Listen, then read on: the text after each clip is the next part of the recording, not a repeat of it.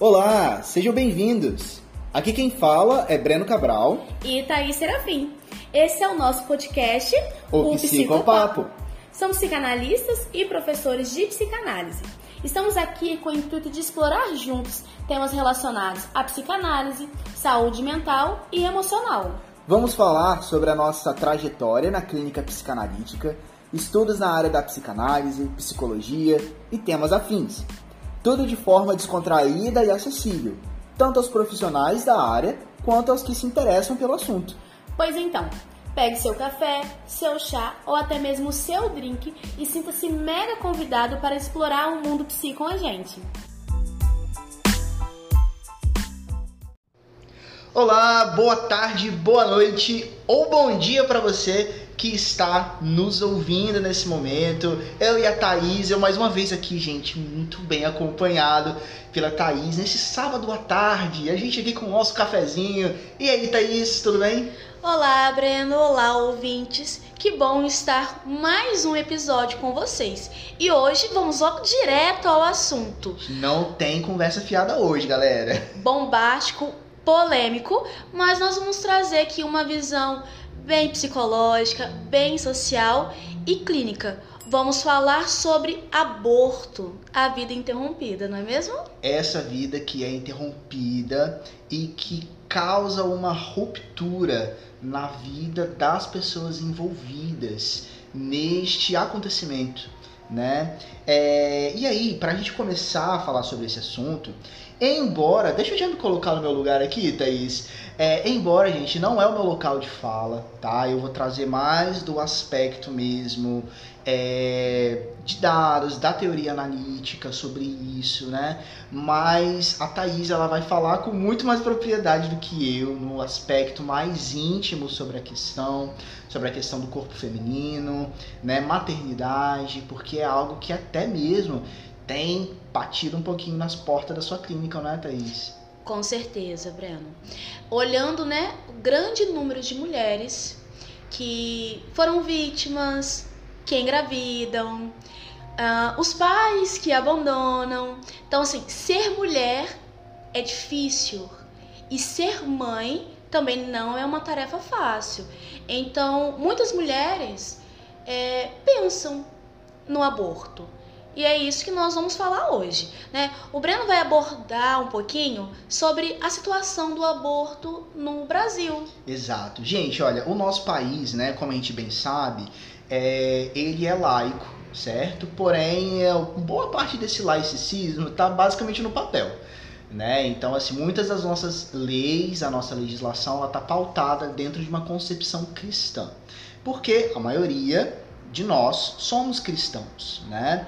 É, e aí, o problema da gente conversar sobre o aborto, muitas das vezes, é porque isso é colocado dentro de uma pauta moral e religiosa, é, enquanto, na verdade, deveria ser colocado dentro de uma pauta social e de saúde pública. Né? O aborto ele precisa ser olhado como uma questão de saúde pública, por quê? Né? Porque o aborto ele não é uma causa de uh, um acontecimento específico. Na verdade, ele é um sintoma de vários outros aspectos sociais é, de onde a gente está inserido. O aborto é o sintoma de uma sociedade que muitas vezes abandona essa mãe, não é isso, Thaís? É isso né? Esse, esse abandono materno, ele está muito pautado na ideia de que é, a mãe que engravidou, a mãe que cuide, né? Então, a gravidez acontece e é problema da mulher, é o problema da mãe, né? Só que isso é colocado muitas vezes dentro de uma perspectiva é, basicamente com o intuito de obrigar com que essa mulher é, cumpra a sua função estabelecida ali, que muitas vezes é a função da procriação. Então a mulher ela precisa procriar, então por isso o aborto é proibido, né? E também por causa de uma concepção religiosa. Nós cristãos, gente, eu me incluo no pacote de cristianismo, tá bom? Mas isso não me impede de ter uma postura crítica em relação ao cristianismo, no contexto geral, certo? Então vamos lá. É... O que que torna imperioso que a gente consiga olhar hoje o aborto como uma questão é, errada, como uma questão imoral, como crime pautado dentro do nosso sistema judicial brasileiro. É basicamente a ideia de que existe vida a partir do momento da concepção. Só que isso, gente, é muito necessário que a gente paute nesse sentido. Isso parte de uma crença religiosa barra espiritualista. A crença de que a vida começa ali na concepção, a partir do momento que o, o, espermatozoide entrou no óvulo e existe o zigoto. Olha eu voltando para a sétima série falando o termo de, de, de, biologia, hein? Estudei isso quando eu tava na sétima série, galera. Hoje em dia fala oitavo ano, né? Exatamente. Então, e aí a partir do momento que existe o zigoto, para a maioria da concepção religiosa, ali já existe vida, tá bom? Então, por isso que é considerado a, o aborto enquanto crime. Eu não vou debater aqui se é ou se não é, porque o que é importante ficar estabelecido é o seguinte: isso é uma crença mais pessoal e religiosa do que científica tá bom? Então a gente vai ver que a partir do momento de lá por tantos meses, ou tantas semanas, é que realmente o corpo do bebê está formado e a gente consegue ouvir coraçãozinho batendo, a gente consegue descobrir o sexo do bebê. Então existe uma noção melhor de que existe um ser vivo ali dentro, certo? Mas a crença de que existe ali vida desde o momento da concepção ela é religiosa, né? E se eu levo isso muito ao pé da letra, né? O que que acontece? Gente, quando eu quebro um ovo para fazer um omelete, ninguém considera que eu estou assassinando um pintinho, né? Então, assim, ali dentro da gema tem todas as condições necessárias para dali virar uma vida. Se eu colocar aquele ovo ali dentro daquele calor, dentro de uma condição ali ideal, por tempo suficiente, dali vai nascer um pintinho, correto? Dali vai nascer um outro ser vivo, né? Mas enquanto esse ovo estiver na geladeira, eu não vou considerar, né? Como vida. Ninguém vai me acusar de estar tá ali é, é, tirando a vida de um pintinho em potencial, não é isso? Então a gente precisa ali primeiro pontuar essa questão de quando se inicia a vida dentro da gestação. Então é muito pautado isso. Segundo aspecto, gente, é, por que, que nós olhamos dentro do sistema brasileiro o aborto como um crime, né? Como um crime. Né? Isso está pautado num ideal de que é, a pessoa está tirando uma vida que ainda nem começou. Só que qual que é o problema quando eu condeno ou quando eu trato a pessoa que realiza o aborto como criminoso e não como uma pessoa que precisa de um respaldo social, uma pessoa que precisa de um acolhimento é, é, no sentido de você prestar uma assistência aquilo ali.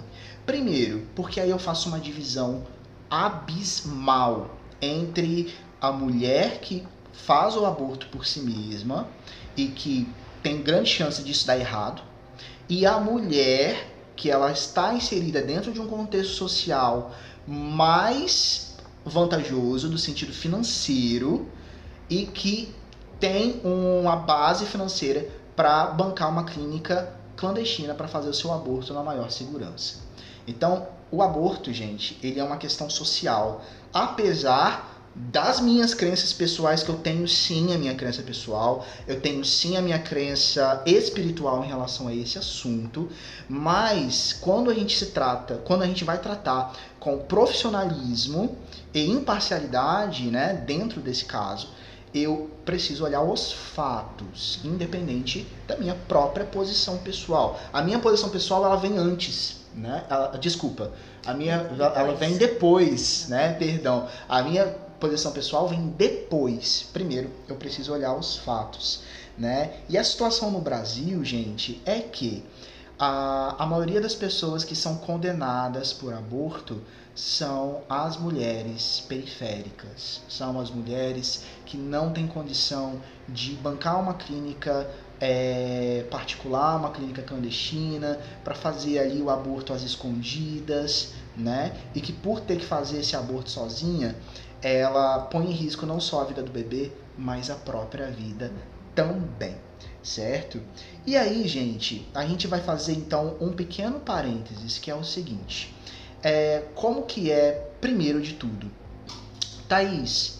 Por que, que surge o aborto, né? Por que, que surge esse, esse pensamento, essa possível decisão? É, sempre é escolha da mulher ou existe às vezes em que isso é imposto para ela? É, muitas vezes isso é imposto, né? Nós temos o aborto em duas condições. Nós temos o, temos o aborto espontâneo, né? Quando a mulher engravida e por causa do seu próprio organismo, é, existe ali o aborto. Então pode ser, muitas vezes acontece a mulher não saber que está grávida, né, nas suas primeiras semanas e ter um aborto espontâneo, ou planejou essa gravidez e teve um aborto espontâneo. Isso por questões fisiológicas e até mesmo psíquicas. E nós temos o aborto consciente, quando eu digo, não, eu não vou conseguir manter essa gestação até o final, então eu vou interromper essa gravidez.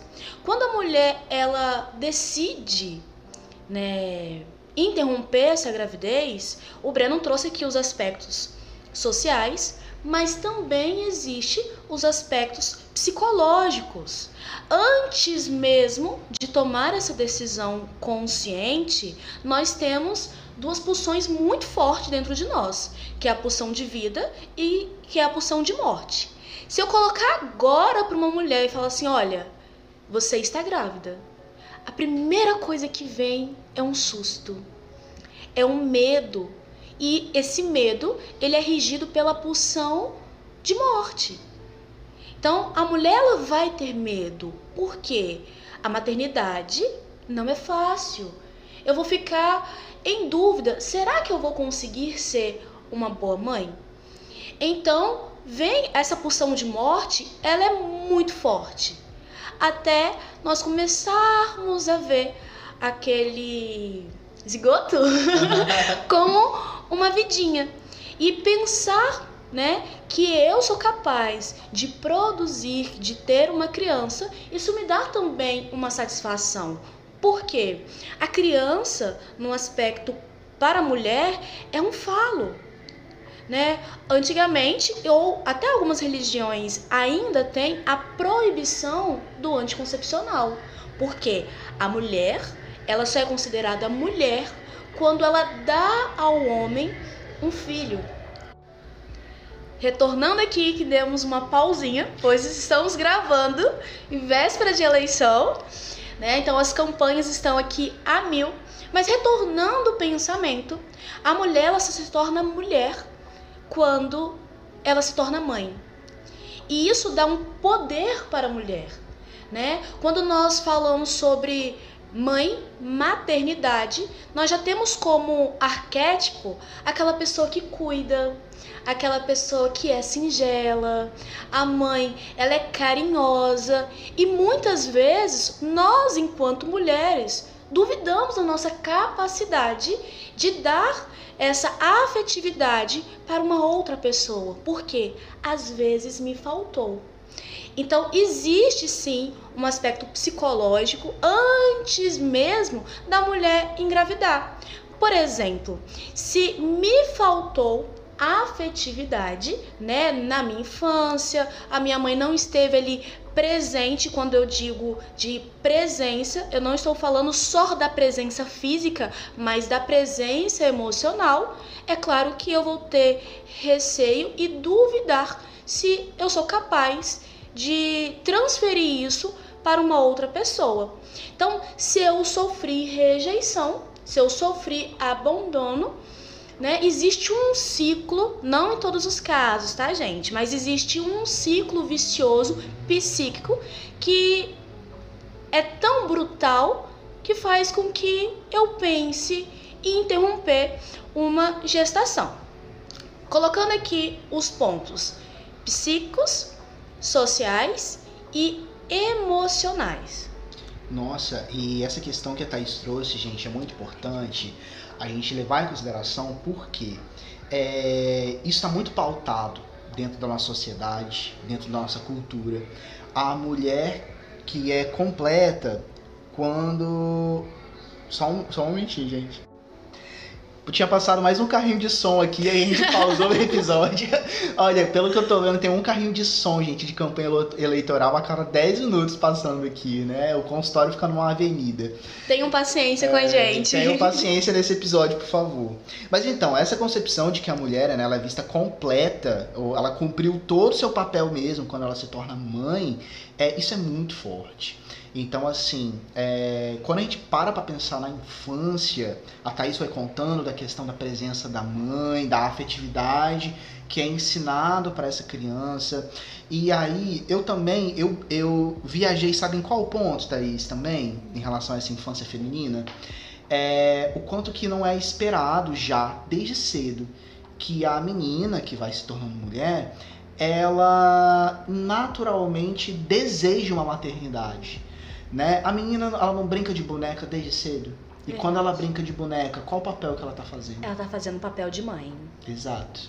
Então ela é filha e na sua fantasia, dentro da brincadeira, ela já é levada, né? Ou naturalmente, isso aí existem as, as concepções diferentes em relação a isso, né? É, a fazer o papel de mãe dentro dessa brincadeira. Então ela já brinca de ser mãe. O que é o brincar de casinha?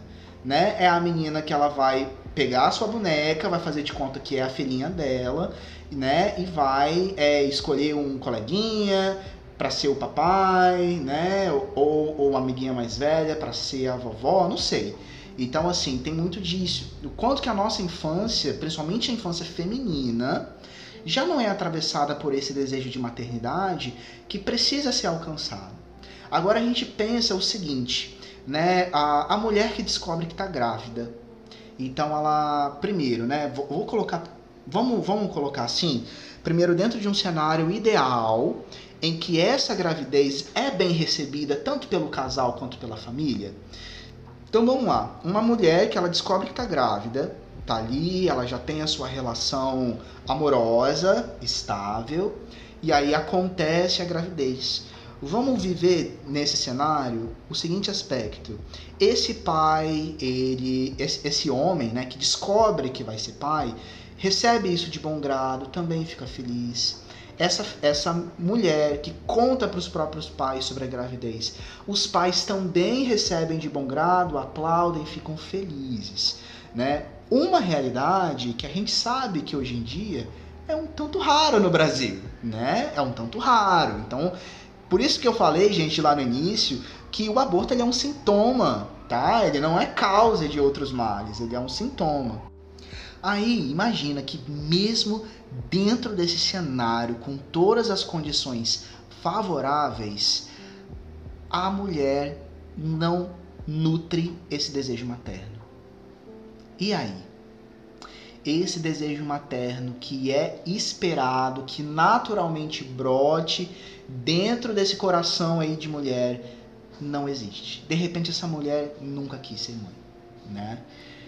Quando a gente vai parar para pensar nos aspectos é, que levariam essa mulher a ser mãe, mesmo assim, qual é o tipo de discurso que é colocado para essa mulher?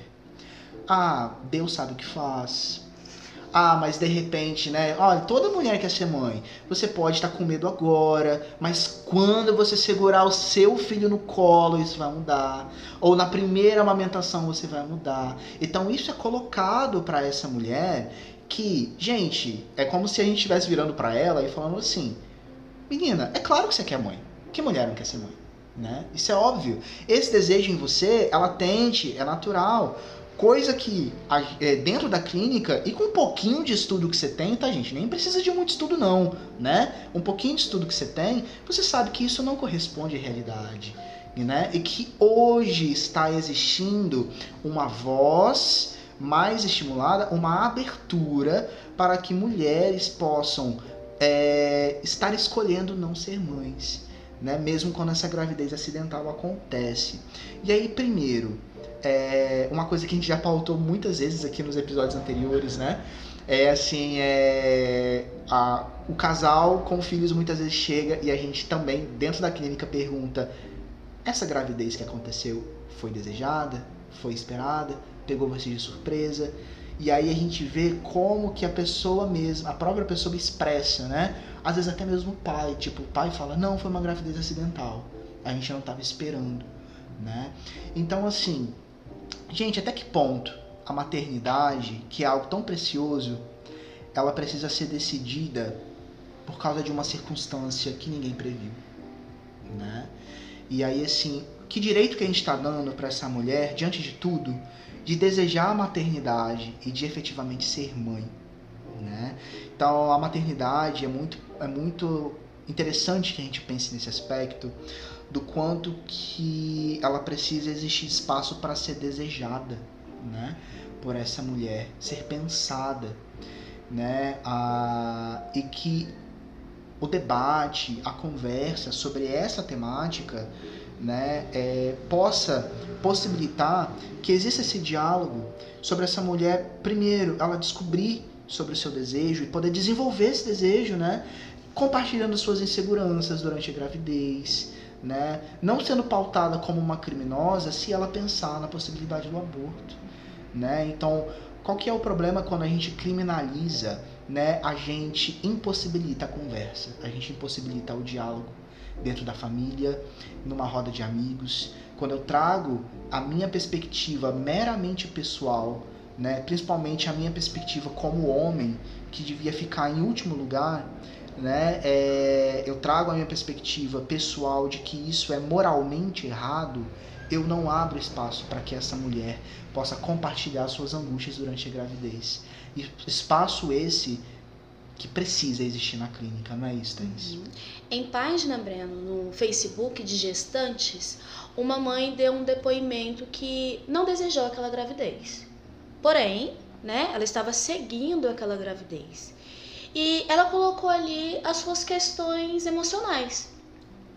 Né, que ela estava com baixa autoestima, que ela não sabia se ia conseguir dar afeto para aquela criança, mas estava ali né?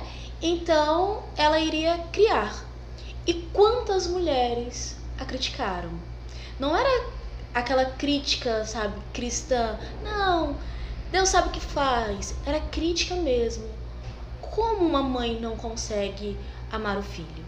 Então, é, a mulher grávida, muitas vezes, não tem espaço de fala na nossa sociedade. E é por isso que muitas delas procuram a clínica.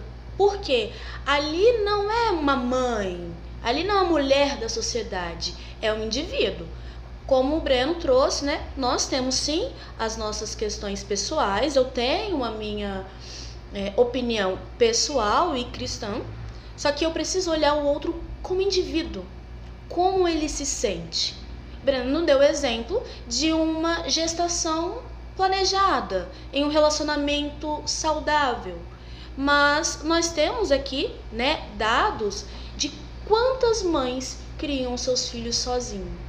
Então, além do abandono paterno, né, as suas questões sociais, muitas delas ainda seguem com a gestação sem condição alguma psicológica, né, e financeira. Mas eu vou trazer aqui um outro ponto, que é o abuso sexual. Não muito distante, nós vimos um caso que foi muito famoso aqui no Brasil, onde uma menina de 11 anos foi abusada e ficou um debate muito grande, aonde a juíza, se eu não me engano, ela queria que a menina desse continuidade na gestação. Uma outra mulher ainda, né, cara? Uma outra mulher. E o tanto de gente que foi para frente do hospital fazer protesto para uma menina de 11 anos, com seu corpinho ainda nem era formado, manter aquela gestação. Nós vamos colocar aqui que a mulher ela tem liberdade de escolha do seu próprio corpo. Uma criança, ela não escolhe engravidar. Ela é uma criança, ela tem 11 anos. Mas nós temos mulheres adultas que sofrem violência sexual dos seus parceiros. E imagine eu com uma criança dentro de mim que eu sou vítima de estupro e aquela criança me lembrar o meu abusador. Como que eu vou desenvolver afeto passando por um trauma? Hum, exato. Nossa, você tocou aí, Thaís, um ponto, porque essa questão do trauma que é, então assim, se se aquele ato sexual não foi consenti, concedi, consentido, imagina a gravidez, né? Então, assim, é, como que isso atravessa a mulher e como que nós, enquanto sociedade, né, colocando aspas aqui dentro do, é, em volta do nome cristão, né, sociedade cristã, é, somos muito cristãos entre aspas nesse momento. Porque olha que ponto que a gente chega de querer imputar, de querer impor a uma menina de 11 anos que, que, que ela tem que ser mãe, né? De que sim, é uma vida, você tem que dar luz a esse filho e... Ah, mas então entrega para adoção. E sabe o que é mais irônico? A poucas semanas depois desse caso, surgiu o caso de uma moça que que teve o filho e entregou para adoção e ela também foi detonada por esses mesmos cristãos assim que tipo de mãe entrega o filho? Então assim gente por favor cristãos o que, vocês querem? Né? Então assim é, é muito complicado isso. É, eu gostei Thaís de quando você falou também da questão é, do abuso de que como que isso ele vai ser então dois marcos né? Porque a gente não está considerando sabe o que que não só o abuso é um trauma, mas que o próprio aborto é um trauma para a mulher. E a gente não conversa sobre isso, né? A, gente, a nossa postura é tão condenatória que a gente acha que a única vítima do aborto foi o bebê. Mas a própria mulher que está colocando a sua vida em risco para abortar, ela é parte de um sintoma, ela é vítima também, por um lado, tá? Eu estou falando daqueles casos, pessoal, em que ocorre extrema necessidade é, do aborto também, seja pelo abuso, seja porque aquela gravidez põe em risco a vida da mãe, tá bom? Não só, né, outros casos assim, ah, eu não quero, vou tirar. Não é isso, né? Até porque nunca é só isso, né, Thaís? Nunca é só essa questão superficial. Não, tem toda uma questão acontecendo. A gente falou sobre a maternidade, que ela deveria, entre aspas, ser desejada por toda mulher. Imagina essa mulher que está grávida, está chegando lá no seu sexto, no seu sétimo mês, e aí ela ainda não sente aquele desejo pelo bebê. O quanto que não deve estar tá é, sendo torturoso para ela, essa culpabilização interna de que todo mundo tá feliz que ela vai ser mãe, menos ela mesma, né?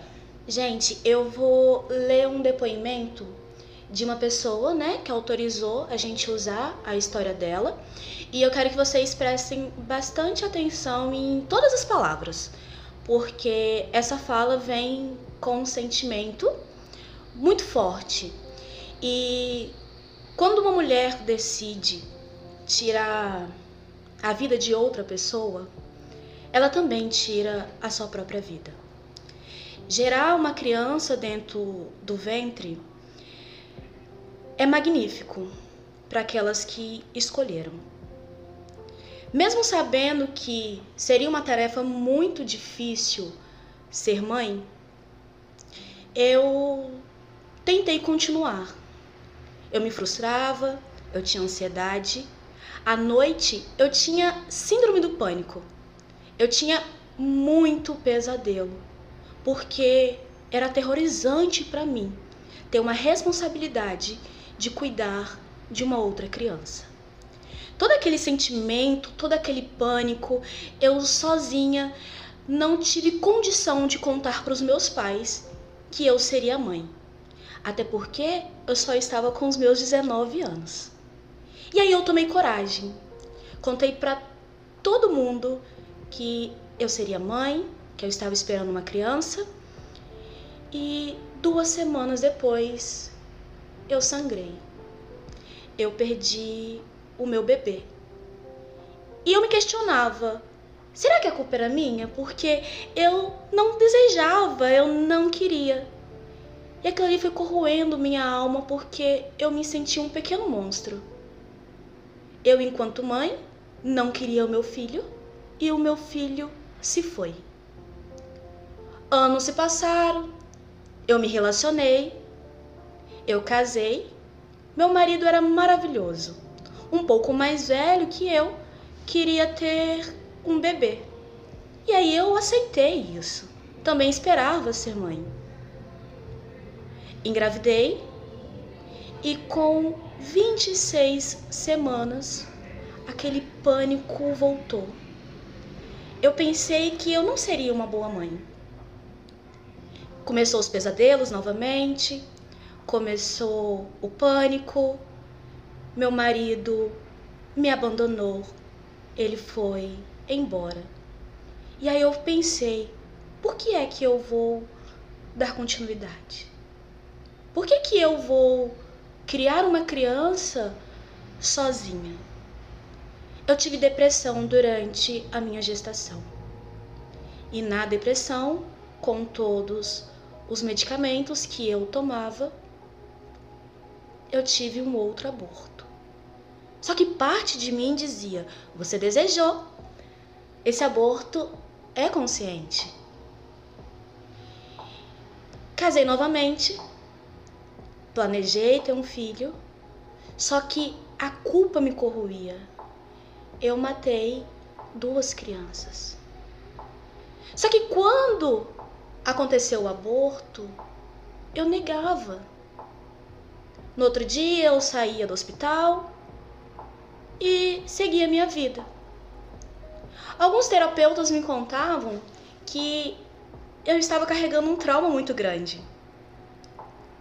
Mas eu nunca liguei. Eles falavam de um luto não vivido. Tinha dor, remorso, culpa, angústia e parte de mim morreu. Eu não conseguia falar para as pessoas e nem nos novos relacionamentos que eu não conseguia segurar uma gestação, porque o meu lado psicológico não deixava. Então, toda vez que eu ia me relacionar e a pessoa que estava comigo falava em formar uma família a partir de uma criança, eu me auto-sabotava. Porque eu não tinha condição psicológica para isso. E aí eu tentava toda vez reparar aquele dano engravidando novamente. E com isso, com a culpa, eu comecei a ter várias ideações suicida.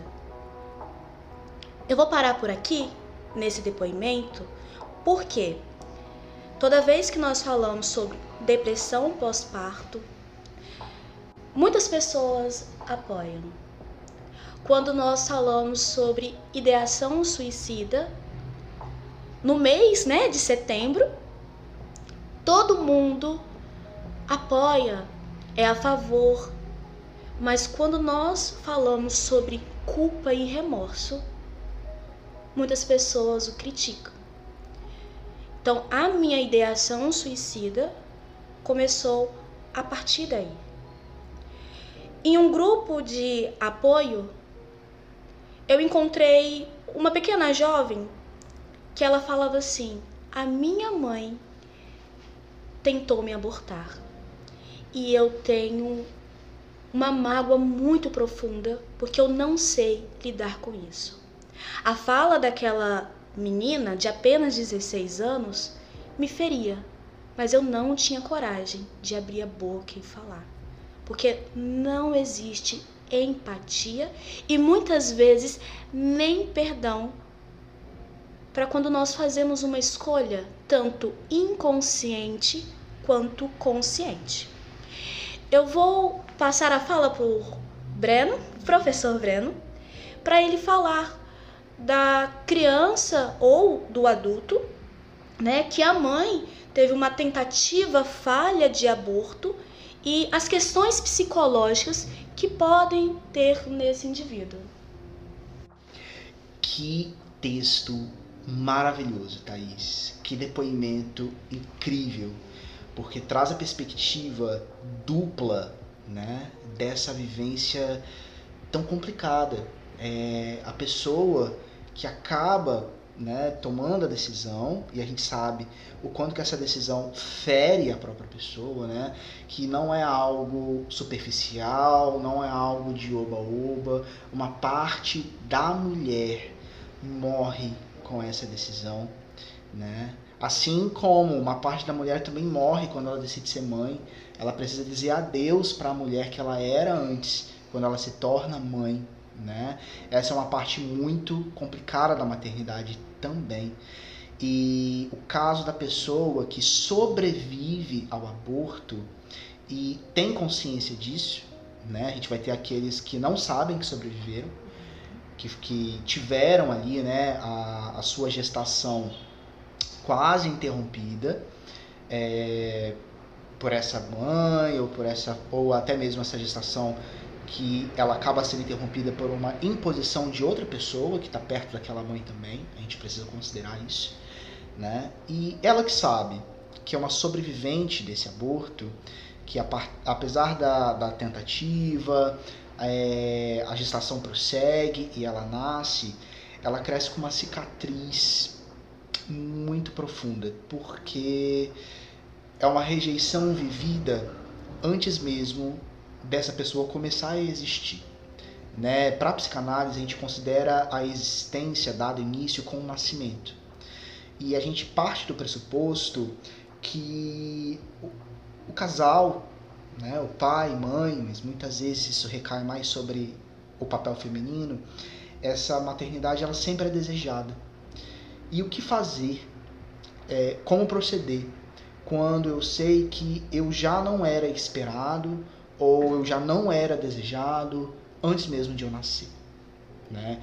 Quando isso é, é trazido na minha bagagem de uma forma que é, eu quase fui negado antes mesmo de começar a existir. Esse tipo de cicatriz é muito profundo. Essa pessoa ela vai ter a tendência de levar essa rejeição, de projetar essa rejeição em todas as relações, todas as ocasiões e circunstâncias que ela uh, vive durante o seu, a sua caminhada na vida adulta. Né? Então ela está sempre tentando é, compensar por algo, melhorar algo. Ou ela se coloca numa outra postura dessa ferida, que é a da rejeição constante do outro. Só que isso é uma defesa. Eu rejeito primeiro, para que eu não seja rejeitado para que eu não corra o risco de ser rejeitado. Né? E isso é, traz uma instabilidade na vida da pessoa muito grande. Né? Então, se a gente fala, né, a Thaís trouxe no depoimento é, elegido por ela uma escolha muito, muito delicada, muito sábia também. Né? É, como que o ataque à própria vida ela parte dos dois lados. Né? é, a pessoa que sobrevive ao aborto, né, ela pode ter também essa ideação né, de tirar a própria vida, porque afinal de contas não me queriam nem antes de eu nascer. Né? Como que eu me sinto desejado agora? Como que eu vou fazer para me sentir desejado agora? Né? E também a culpabilidade tão grande que a mãe carrega na sua bagagem né, ao ter esse, essa decisão, vou usar um termo aqui, né, ter essa decisão, entre aspas, no currículo, sabe? Porque nós temos os nossos próprios demônios, nós temos as nossas culpas, né? É, e qual que é a postura do profissional, do analista, do psicólogo, do psicanalista, do terapeuta, enfim, qual que é a postura?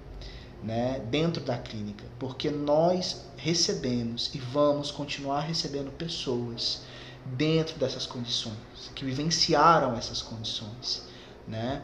É, eu preciso, antes de tudo, oferecer só duas coisas: escuta e compreensão.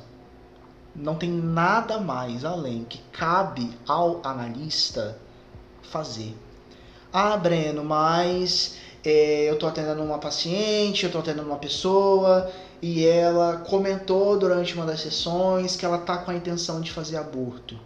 Eu preciso comunicar para a família? Você vai ferir o código de ética da, da, do psicanalista? É isso? porque você acha que não é certo abortar, então o psicanalista precisa saber se retirar. Eu posso não concordar com a atitude, com a escolha, com a decisão, mas não é a minha vida, né? Não é a minha vida. O Breno, nas suas concepções cristãs, não pode estar tá dentro do consultório. Eu preciso fazer com que esse meu lado se retire. Senão eu estou ferindo com a ética da psicanálise, né? com a ética profissional. Não é meu papel e nem de nenhum psicanalista né? É tentar convencer a pessoa do contrário. Né? É, eu preciso oferecer um local de entendimento eu preciso que fazer a pessoa falar sobre aquilo. Então fale sobre esse desejo, fale sobre essa decisão, fale sim como isso te assusta. Porque se por um lado a gravidez e a maternidade assusta, né, Thaís? A, a, a retirada daquela criança também assusta. Também é aterradora, amedrontadora para a mulher, sabe? E a clínica, o consultório, precisa ser um espaço seguro para que esses medos sejam é, colocados para fora, sejam falados, sem julgamento. Sem julgamento. Né? E ah, Breno, mas e aí, é, é, será que eu não entro por um lado de que eu, eu tenho que proteger uma vida? Não, você tem que atender aquela pessoa, você tem que ouvir e entender aquela pessoa. O meu trabalho como psicanalista vai até aí. Né? É, e aí daquela clínica, da nossa, a nossa clínica, que é da escuta, se ela for para uma outra clínica ou não, dar continuidade na sua decisão ou não, cara, é, o, é a paciente, é a mulher que vai conviver com as consequências disso. Né? Seja pela maternidade, que não é uma consequência romantizadora, não é nada disso. A maternidade, ela é desafiante, ela é de dor, ela é de frustração. Uma parte da mulher morre. E também, se ela for optar por é, fazer a retirada desse feto, né, ela também vai conviver com essa cicatriz, sabe? Então, assim, o que, é que essa mulher precisa?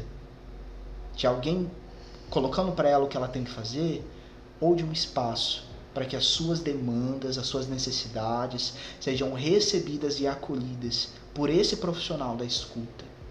Né? Fica aí ah, um ponto de reflexão e aí mais especificamente para você que assim como nós também atua dentro dessa área da psicoterapia, da escuta, o quanto que é precioso a gente saber ter uma postura imparcial, impessoal e acolhedora para essas mulheres.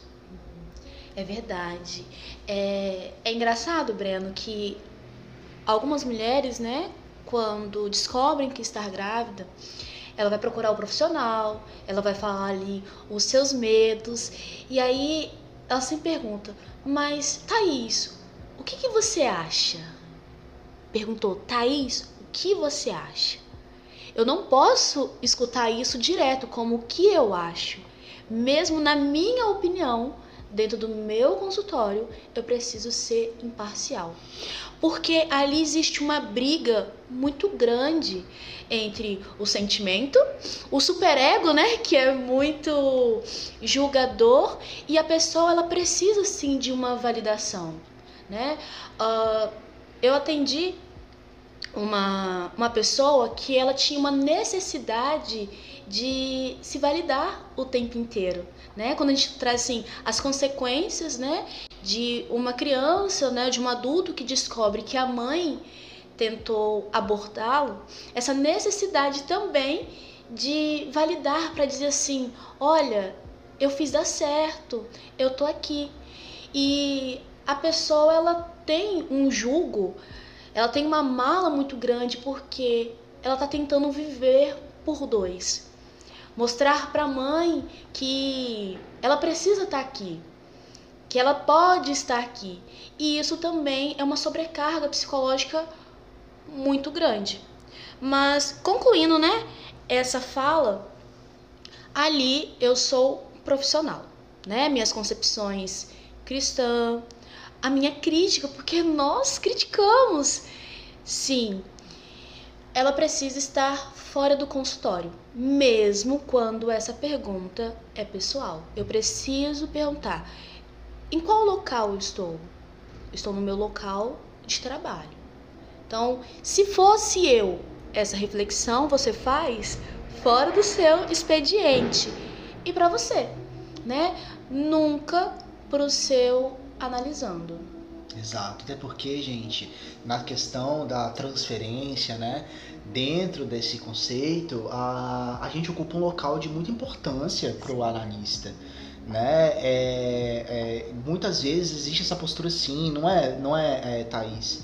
É, do nosso analisando, querer a nossa opinião sim, querer que a gente valide. E aí é, olha, o, o a gente precisa sempre estar tá retornando essa pergunta, né? Aí, retornando essa pergunta, não, mas o que, o, o que você acha? O que você sente vontade de fazer? O que você sente, né? E aí, pra gente ir, ir se encaminhando pro encerramento, Thaís, sabe uma coisa que me ocorreu agora? A gente tá falando muito do, da mulher, que ela percebe ou não se ela quer ser mãe, se ela deseja maternidade. E aí, o que que vem na sua mente, né?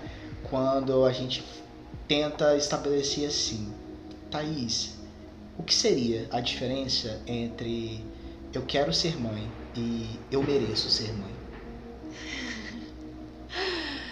Gente, eu fiquei calada agora. eu quero ser mãe, eu mereço ser mãe. E tem a outra, eu não consigo ser mãe? Eu não consigo. É esse sentimento de impotência, né? Diante daquilo ali que é colocado para essa mulher, essa maternidade iminente e que ela se acha incapaz disso, né?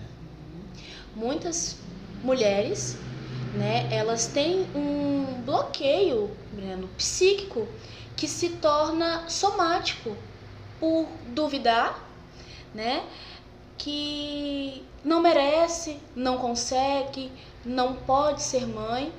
E isso fere com a sua sexualidade, o seu lado feminino e é necessário um desbloqueio, né? Só que esse desbloqueio ele é psicológico para depois somatizar no seu corpo.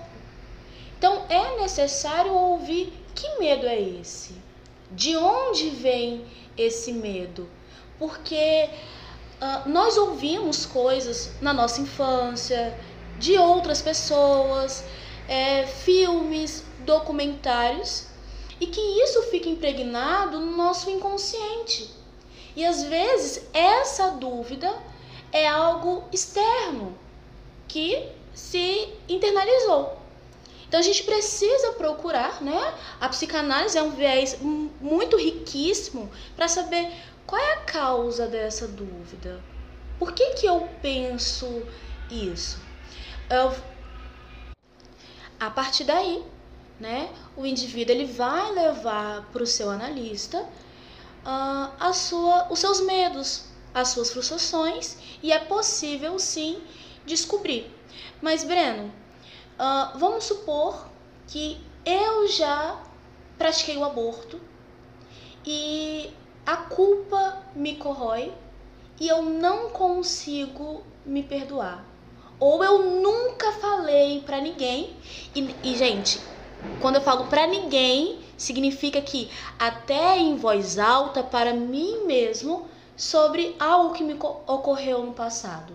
Como trabalhar essa mulher que esconde de si mesmo que nega esse acontecimento? Olha, essa mulher ela precisa ser guiada dentro de um, de um manejo muito delicado em que ela vai ganhando é, autorização e é uma autorização auto, auto concedida né, de que ela podia ter estado com medo, que ela podia ter estado assustada. E criar nela a noção do quanto na verdade talvez aquela mulher estivesse desamparada diante dessa maternidade a gente vai trazer e precisa muito considerar, gente, que o ser mãe no Brasil é uma situação de constante solidão. É uma situação de constante desamparo. Não só vivido por mulheres que tiveram o marido que abandonou o lar ou que saiu de casa, né?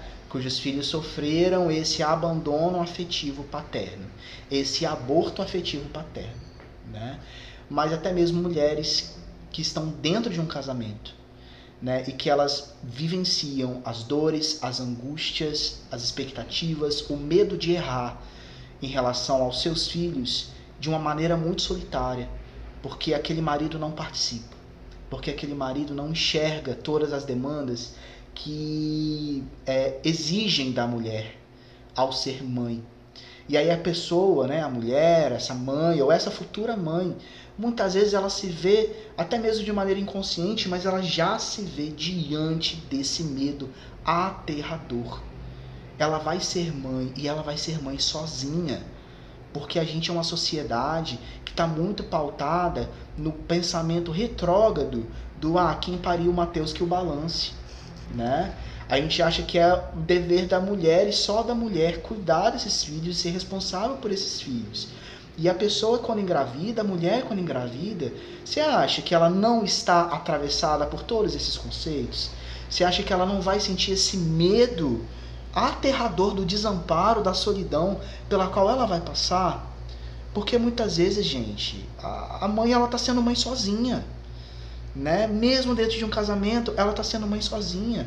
Ela tá pensando sozinha nas próprias necessidades e nas necessidades desse filho e dessa filha. Tá antecipando esse trabalho mental exaustivo, né? E imagina uma filha que cresce, né, diante dessa mãe que sofre esse abandono, você, enquanto criança, assiste a sua mãe passar por essa situação solitária da maternidade, né? E descobre que você está grávida. E se parte de você tem um medo enorme disso, porque você testemunhou a sua mãe passando por isso. Então, vamos olhar para isso. Né? Eu, é, é, vamos tentar levar essa mulher que convive com essa culpa do aborto a entender é, tudo isso que estava por trás da sua escolha que essa escolha não foi feita porque ela é uma pessoa ruim, porque ela é uma pessoa perversa. Não é isso. Não é isso.